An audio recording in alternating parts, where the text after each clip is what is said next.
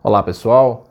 meu nome é Rômulo Marques e hoje nós vamos lembrar aqui no nosso Doce de Leite Vida de uma das histórias mais belas que eu vi, que meu irmão me contou de uma experiência que ele teve com um de seus filhos, quando naquelas brigas, naquelas birras gigantescas,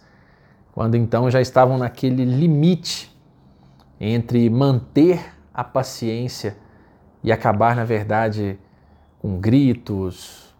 briga, violência de qualquer sorte, de toda ordem, meu irmão respirou fundamente e foi para cima de sua filha. E ao encontrar com ela ou com ele, eu não me recordo aqui se foi com o garoto ou com a garotinha, pegou-lhe pelo braço e deu-lhe um abraço. Deu um abraço fundo e certamente me lembro que no início a criança esperneou um tanto, não queria estar ali naquele contato e ele então manteve-se firme e disse que iria segurar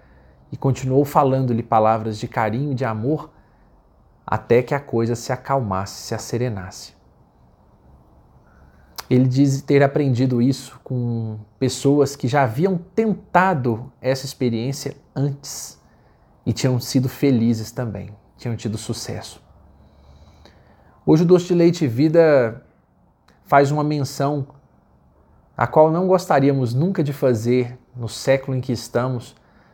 mas estamos vendo uma guerra acontecendo em nosso mundo de novo, em que seres humanos atiram, atacam conquistam e se sobrepõem sobre outros seres humanos. E fico perguntando, me perguntando, nós nos escandalizamos tantas vezes com tudo isso que acontece lá no velho continente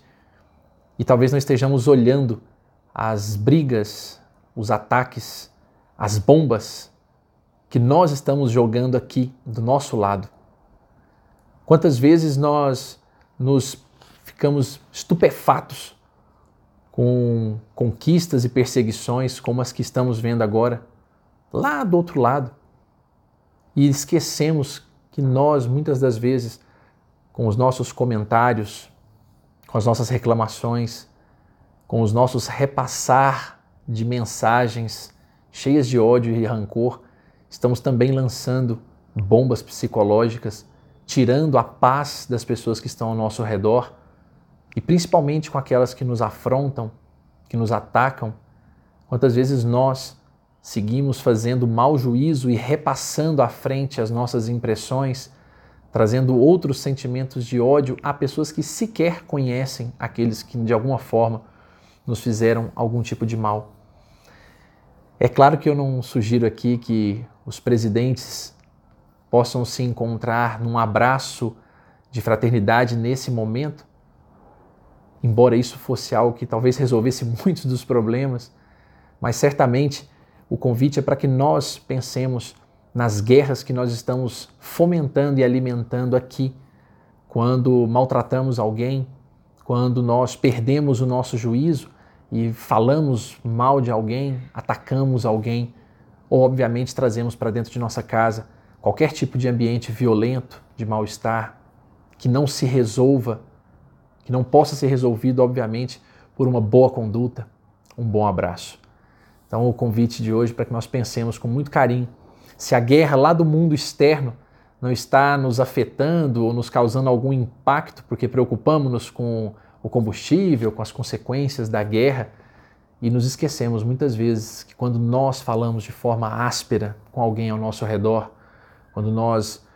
é, atacamos ou somos violentos, seja no ambiente físico ou psíquico com alguém, nós também estamos propondo uma guerra, uma guerra de conquista, uma guerra de sobrepor-se, uma guerra de subjugar alguém ao nosso lado. Que possamos pensar mais na paz dentro de nossas casas, para que aos pouquinhos a gente entenda também que uma guerra como essa, ela é fomentada dessas pequenas guerras amplificada no ambiente de um estado. Um forte abraço a todos que nós nos preparemos para essa paz, cuidando de verdade de tornar a nossa convivência, especialmente quando nos afetarem, quando nos atacarem, em nosso orgulho, em nossa vaidade, como meu irmão, que com assumidamente e humildemente, ao ser questionado, sabia que estava ali sendo afrontado em seu orgulho, em sua vaidade, muito mais do que no aspecto educacional, e então se irritou. Mas antes que desse conta e desse vazão a esse sentimento,